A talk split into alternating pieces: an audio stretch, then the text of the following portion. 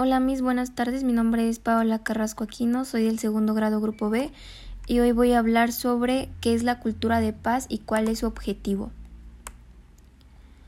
Primero voy a explicar qué es la cultura de la paz.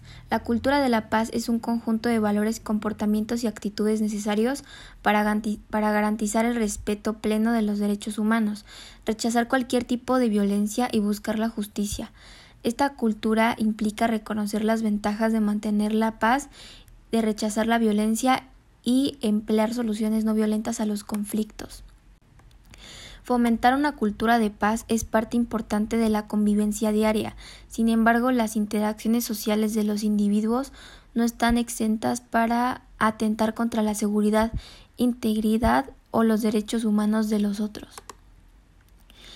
Iniciativas de la UNESCO para proporcionar la educación para la paz.